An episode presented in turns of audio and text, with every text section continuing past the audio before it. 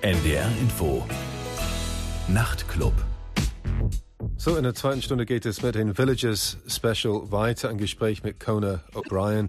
Er kommt gleich zu Wort. Hier ist erstmal von dem Debütalbum. Äh, das Album hieß Becoming a Jackal und hier ist das Stück I Saw the Dead. Checking up on your, your, your origins, uh, you actually you, you regard as coming from Dublin, but didn't you originally come from a seaside town? Yeah, it's a suburb Dublin. of Dublin called. It's actually a suburb. Yeah, yeah, Oh, yeah. Dunleary. Leary's You've always always considered yourself to be a Dublin Dub, Dublin born and bred as opposed to seaside town born and bred. Well, I mean, it is a sea, it's a seaside town, and it's got a lot of sort of history to it, and it's. Uh, but I mean, you know, when you're a teenager, you don't stay at the seaside town at night. You go, you get the train into Dublin, and you go out and stuff. So, uh, um, like, I'm definitely very much from Dublin, I guess. I've been sort of changing my ideas of Ireland, and Dublin recently, and because of how, like, when I finished all the touring, it was the first time I'd ever travelled so much, and before that, I had a sort of a bit of a attitude that I could just live anywhere or whatever. But I actually quite enjoy going back there. It's very much kind of like on the like periphery of everything, and when you get to know how, you know, how sort of you know the mainland and the big, you know, when you travel to Australia and when you all these different places in America, and then you come back to this tiny little island and the edge of everything. It sort of feels kind of nice to me. I don't know. It feels like a bit of an escape from it. You can choose when you want to go back into the fire again and come back out. Do you think is it obvious to you that you've been uh, influenced by Irish culture? Is it inevitable or obvious, or is it something you think, well, you know, this age anyway, growing up in this day and age, you get influenced by all world cultures because of the internet and everything. You, things are not as insular as they used to be. But, or do you feel, yeah, Ireland has really, really kind of affected what I do? I think it's a, it's probably affected me in a not in, in a in an indirect way. Like I, I didn't grow up like playing traditional music or anything. Some people do in Ireland. I, I was really not. I was more of like sort of a suburban kind of indie kid, listening to American and British bands mainly, American British bands, and and, and then slowly opened my palette to lots of different things. Um, Um, in hindsight, with that first band, did it seem like just a, a bit of a being living in a bit of a bubble in a way because it, it was more or less restricted to Ireland, wasn't it? The recognition you got, Yeah. Uh, but there was quite a lot of recognition you got there. So that's just seemed a bit strange. I I was always very ambitious for um, for that band, and I think I think we all were, but we were doing it like kind of with our eyes closed. I mean, we were doing it for the experience more than anything, really. Um, even though I kind of believed in it a lot, I felt like we existed mainly for those early messy shows. For like, we used to play like lots of art college openings and sort of um, uh, and before we had the pressure to be like a proper tight band that could like live up to being filmed and recorded and still sound, um, we were brilliant because we were just like completely crazy and just like they were just wild shows and we just about held it together. Like we always, the, we always nearly destroyed like weren't able to play till the end of the song and stuff. And it was just a like a awesome kind of band that existed for the if anything existed too long because it just got too um uh, yeah we just weren't good enough to uh, technically to um sustain a sort of a higher profile really so um uh, when it ended it was kind of just felt right for everyone involved well mostly and then uh and then um yeah and then i just like like started playing with somebody else called Cathy Davey. She's an Irish singer. She was actually signed to EMI at the time in London, and so was the first time I got paid to play music, and that was kind of exciting. Yeah, correct. so that's when I wrote all the Villagers tunes. Ich stamme aus einem Badeort, Dunleary. Als Teenager fährt man ständig mit dem Zug in die Innenstadt von Dublin. Ich dachte früher, ich könnte irgendwo leben, aber nach der Welttournee war ich froh, nach Hause zurückzukehren. Ich bin vielleicht unbewusst von der irischen Folkkultur geprägt worden. Ich habe keine traditionelle irische Musik als Kind gelernt. Ich war eher ein Indie-Kid aus den Vororten, das amerikanische und britische Musik hörte. Allmählich wurde ich offener für andere Musik. Ich war, was meine erste Band, The Immediates, betrifft, immer sehr ehrgeizig. Ich habe sehr dran geglaubt, aber im Nachhinein ging es in erster Linie darum, Erfahrungen zu sammeln. Wir spielten bei Vernissagen in Kunstschulen. Wir waren total durchgedreht und chaotisch. Eigentlich hätten wir eher aufhören sollen. Wir waren technisch nicht gut genug. Ich fing an, mit einer irischen Sängerin Kathy Davy zu spielen. Es war das erste Mal, dass ich als Musiker bezahlt wurde. Dann fing ich damit an, die ganzen Villages-Lieder zu schreiben. Und hier ist ein Stück von der besagten ersten Band, The Immediates, von dem Album In Towers and Clouds. Das war das einzige Album von The Immediates 2007. Hier ist das Stück A Ghost in This. The, like towards the end of The Immediate, myself and Dave, who wrote main songs, were playing a lot more acoustic stuff, and we were listening to like John Martyn and like Nick Drake and looking at our own band and wondering how are we going to fit that into our aesthetics. So it was kind of creeping in for me, just the idea of having that that more um, narrative based kind of vaguely folky kind of sound. So so I start started writing those kinds of songs, um, and was instantly quite excited about them. Um, even though I had like very different versions, I had like ridiculous, like insane amounts of demos of every single one of them, until they all sounded like they fit together to a certain degree. I don't think it's that folky, and I think actually the new album is probably even less I mean, folk is a hugely wide-ranging term, it's a wide range, and it? yeah, I mean, like people hear an acoustic guitar on the radio, and it's folk. yeah. Um, but like even our first album starts with a piano, like a like a sort of film noir kind of like piano ballad thing, and it's folky. It's very sort of cinematic and widescreen, and kind of throws you off the scent a little bit. Um, so uh, I think hopefully like the strength of the melody and stuff. I'm really obsessed with like chords and melodies and experimenting with that. So I think people who can kind of see through the aesthetic can see there's a bit there's a bit of depth there as well. Maybe if I'm blo- can blow my own horn for a second.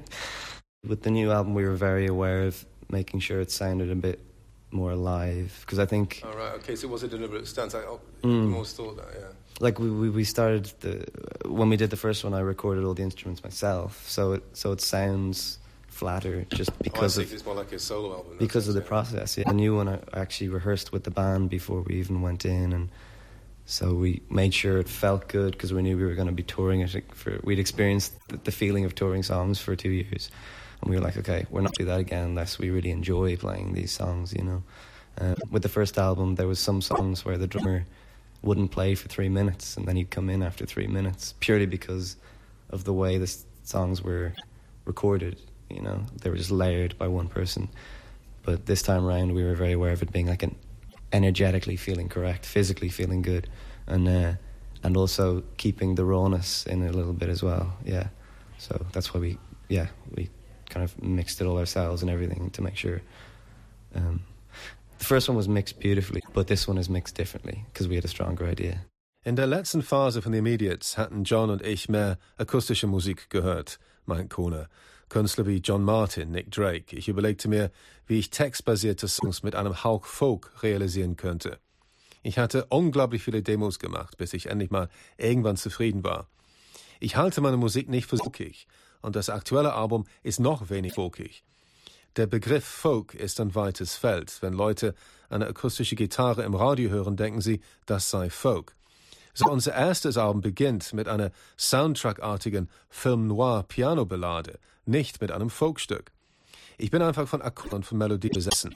Wenn ich für einen Moment meine eigene Trompete blasen darf, wenn man hinter die Folk-Ästhetik von Villages schaut, dann erkennt man eine Variationsbreite. Wir wollten, dass das zweite Album lebendiger klingt. Bei der ersten Platte spielte ich alle Instrumente selbst ein und deshalb klingt das Album ein bisschen schlapp. Die neuen Songs wurden sogar mit der Band geprobt, bevor wir überhaupt mit den Aufnahmen anfingen. Es war schwierig, die Songs auf dem Debütalbum live umzusetzen, weil es eigentlich alles die Arbeit eines Solokünstlers war und die Band hatte Schwierigkeiten, die Lieder als Gruppenkompositionen zu betrachten. Bei dem neuen Album stimmen die Energie und die Dynamik innerhalb der Band, weil die Songs für eine Band geschrieben wurden. Ich denke, wir haben auch eine gewisse Rauheit beibehalten. Für alles selbst abgemischt. Das Ganze ist besser geworden, weil wir ein klares Ziel hatten. Und hier ist ein Stück von dem Album Awakened, das zweite Album von Villages, ist jetzt Waves. If you're gonna make as big and like as epic an album as you can possibly do, I think I think now's the time. You know, I think I, I think we've sort of re- did, we've done Now's the time in the term of the zeitgeist, you mean, or just in, in personal no, terms? personally, like So for us, got- like yeah. I don't know if I'll have the energy like. Maybe I want to do a strip down, chilled out, Right. because you do kind of destroy your life. for, for, if you're making an album like this one, you kind of don't really have much of life outside of making that album. So, um, For how long? How long did the whole thing take? well, like we finished touring. Um, I don't know, like I don't know, like I can't remember when we finished touring, but we finished touring, and like I, I literally took a week where I just didn't do anything really, and then straight away I started demoing again and writing, demoing, and then um, I don't know, it was just months and months and months. It was probably Conan O'Brien meint, ich dachte, das war der richtige Zeitpunkt, ein episch klingendes Album zu machen. Ich weiß nicht, ob ich in fünf Jahren die Energie haben werde, wieder ein solches Album zu machen. Vielleicht werde ich dann wieder was Schlichtes und Entspanntes machen. So ein aufwendiges Album zu machen, nimmt mir nämlich die letzte Kraft. Man hat in der Zeit kein Leben außerhalb der Band. Nach der letzten Tournee für das erste Album hatte ich nur eine Woche frei, bevor ich mit den neuen Demos loslegte. Und dann ging es acht Monate lang intensiv weiter. So, wir hören jetzt noch ein Stück von dem Album Awayland, das zweite von Villages aus Dublin in Irland, und zwar The Bell, einer der längeren Songs auf dem Album. Here's The Bell von Villages von dem Album Awayland. So, The Bell from Villagers dem Album Awayland. No, I did. I mean, it wasn't very easy at all. Like I started the, when I started the album, I started playing with an acoustic guitar. Like after that week, um, I got down and I was just like completely. I have no idea what to do now because I didn't really want to repeat myself first of all because I was kind of bored of that kind of like um, direct kind of emotional kind of like manipulating the audience into thinking the way you are. I don't know. Like I felt really like weird about just singing about you know morose things and just thinking that that was really meaningful. And I don't know. I Being wa- too head on, you mean? To, yeah, I wanted to, to sort of express the kind of cr- the complexities of, of of life a bit more. I think, like with this album, like I the lyrics were a very different process because I wrote them much more with the music. They weren't. I hadn't really written many lyrics in my notebooks. I'd more. I was more interested in textures and, and chords and, and and just trying to visualize a musical piece, and then I let the music dictate the lyrics more so. So I think it was less self consciously written, and I think I, I was almost letting myself be happy if it felt right to sing, rather than if it was like gonna get an A plus or you know an exam or something. It was less academic and it was less. You know, I bought my first sampler and I learned how to program beats and and all these different things. It, it was quite. Um, uh, I wouldn't say urgent, but I'd say it was like something that I don't know. Like I, I don't really see the point in making an album unless you're learning and you're growing and you're, you know, like I learned how to finger pick, alternate, alternate finger picking for the first time on this album. I couldn't do that in the last one, so I used it in a few of the songs, and I learned how to hook, hook up old analog '70s synthesizers with like drum machines and stuff, and um, so it was all, yeah. I mean, I kind of just used it to kind of like grow as an artist, I guess, Yeah. So I think, without using too much of a cliche. Der Arbeitsprozess war nicht leicht. Ich wusste erstmal gar nicht, was ich wollte. Ich wollte das Debüt nicht wiederholen. Ich war von meiner eigenen Art gelangweilt, nämlich wie ich das Publikum mit Songwriter-Songs manipulierte, da sie glauben zu wissen, wie ich genau bin und wie ich empfinde. Ich war müde vom Gedanken, dass wenn man als Künstler missmutige Lieder singt, dass sie dann zwangsläufig bedeutungsvoll sind. Mit diesem Album Awayland wollte ich eher die Komplexität des Lebens darstellen. Die Texte entstanden quasi gleichzeitig mit der Musik. Die Farbpalette des gesamten Sounds war mir am wichtigsten. Die Musikstücke, die ich mir im Geiste vorgestellt hatte, bestimmte die Art von Texten, die ich schließlich dazu geschrieben habe. So gesehen ist das Album eher unbewusst entstanden. Es ging darum, ob es sich richtig anfühlte. Es war mir in dem Moment egal, wie gelungen es wirklich war. Es war alles wenig akademisch. Ich kaufte meinen ersten Sampler und lernte Beats damit zu programmieren. Ich denke, es hat keinen Sinn, ein Album zu machen, wenn man sich dabei nicht weiterentwickelt. Ich lernte das Album Picking. Ich lernte auch mit 70er Jahre analog Synthesizern und mit Drum Machines umzugehen. Es klingt wie ein Klischee, aber durch diesen Lernprozess bin ich als Künstler gewachsen. Und hier ist das Stück Passing a Message von Awayland von Villages. It's funny because what you said about people kind of thinking in terms of you being folky and uh, like acoustic driven, whatever. It's like the, the songs which appeal to me most on the first few listens of the album are, are Passing a Message and Nothing Arrived, Mm-hmm. which are kind of more piano driven. And, and I think there's, they've got this really interesting dynamics behind those songs. Mm-hmm. And is that what you, you're looking for when you make a new album, to, to try to be less conventional or to try to be less obvious or less predictable? Whatever. Is it something? Yeah, I think, but more so to to yourself, to your own sort of inner critic, more so than what your ideas of what people will say about it. Because I did have that thing for the first couple of weeks of writing where I was almost imagining the reviews before I'd even put pen to paper, and because I, was so used to like reading press about our last album, and I was like, so I had to get rid of that first, and then once I got rid of that, I kind of got onto a buzz of like just having an inner thing that I was measuring myself up against, and that's much more helpful because that's something that you can't really um, uh, measure. You know, that's much more kind of like ethereal and sort of like like ageless, and and and and, and, and I trust that a lot more than I trust, you know, a journalist. Or something. Yeah, obviously, yeah. but um, Not, I mean, I, I think so- some great journalists. I'm sure you're, you're a fantastic journalist. Ich versuche unkonventionell und unberechenbar zu sein, meint Kone. Damit will ich meine eigene innere kritische Stimme befrieden, nicht andere Leute zufriedenstellen. Als ich die ersten Demos schrieb, hatte ich erstmal das Problem, dass ich mir die Rezensionen schon vorstellen konnte, bevor ich überhaupt angefangen hatte. Ich hatte so viel Presse über das erste Album gelesen. Ich schaffte es dann irgendwann, mich auf meine innere Stimme zu konzentrieren und nur an meine eigenen Maßstäbe zu. denken. Ich vertraue mir selbst mehr als Journalisten. Und hier ist das Stück Nothing Arrived von dem Album Awayland for Villages. do you think there is always a temptation, do you think? To yeah. try and write something for the radio. Well, just to kind of really, just really go for it. And sort of in Marina and the Diamonds terms. In order to, or, or like- in U2 terms, whatever, yeah. to be able, yeah. well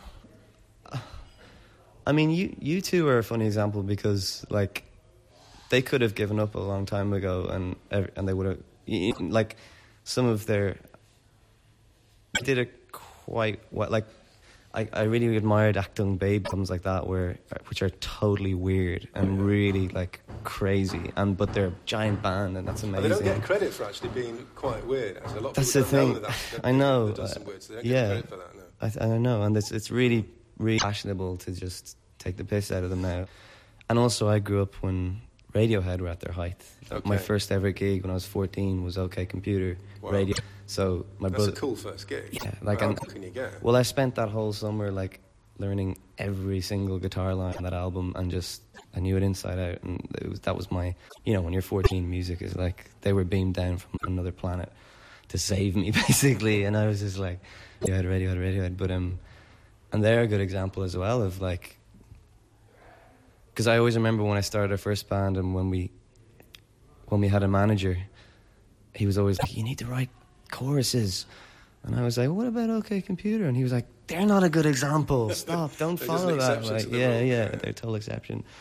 I think if you keep doing what you're doing, then um, you'll eventually kind of do it the old school way and just build it up and build it up and yeah. U2 hätten vor langer Zeit aufgeben können. Ich bewundere das Album Achtung Baby sehr. Es war so schräg und trotzdem war U2 eine Riesenband. Es ist so berechenbar, sie zu belächeln. Ich bin in einer Zeit aufgewachsen, als Radiohead im Gipfel ihres Schaffens war. Mein erster Gig, als ich 14 war, OK Computer Tour. Den ganzen Sommer lang übte ich jeden Gitarrenpart des Albums. Radiohead war von einem anderen Planeten gekommen, um mich zu retten. Der Manager unserer ersten Band sagte immer zu uns, ihr müsst doch Refrains schreiben. Ich sagte immer, und was ist mit Radiohead? Er meinte, das ist ein schlechtes Beispiel. Wenn man das macht, woran man glaubt, wird man seinen Weg finden und eine Karriere aufbauen. Und hier ist Radiohead, Climbing Up the Walls, von dem Album OK Computer. Pleasure. Yes, of course. Yeah, that's it. And I think like the, the way you, the, the vocal delivery is very interesting. You know, Mm-hmm. it actually sounds if you're stammering, so it's like a, a very kind of artistic stammer. Yeah. And I think that comes up. yeah, These are these kinds of little effects which I think are really important. Yeah, cool, man. I'm, Yeah, yeah, that's one of my favorites. That song. I, I, I was yeah. I really, think it's definitely a standout. Yeah. I was really excited by it, and um, I think we've, yeah, like we're gonna play that tonight live. It's been going down really well because it's really surprising in the middle of the set. 'cause It's got such a strong groove, um, and the chorus is so quite um, open and sort of like full of joy for me anyway. That's the way I feel. That I felt like I could just pack the pack the verses full of crazy like ducking and diving lyrics and just travel. And it travels through like space and time and goes to all these different places and visits like the Brazilian War of Independence and sort of like comes back out and visits his like um, his idea of God in his own head, which is like sort of a maternal figure, and then he asks her questions, and it's just someone cracking up while he's naked on a toilet, basically. Earthly Pleasure, Corner, ist einer meiner Lieblingssongs auf dem Album. Es kommt live sehr gut an, weil es so einen starken Groove hat. Der Refrain ist so oft voller Freude. Ich dachte, ich sollte verrückte Texte für das Lied schreiben. Es ist wie eine Zeitreise. Der Typ im Song glaubt, den brasilianischen Krieg der Unabhängigkeit zu erleben und hat die Vorstellung von Gott als eine liebende Mutter, die man zu allen Themen befragen kann. Der Typ denkt sich das alles aus, während er nackt auf einer Toilette sitzt und einen Nervenzusammenbruch erleidet. Und hier ist das besagte Stück Earthly Pleasure von dem Album Awayland. Und das war der Nachtclub mit Paul Basketball. Ein Gespräch mit Conan O'Brien von Villages. Ich wünsche euch gute Nacht. NDR Info Nachrichten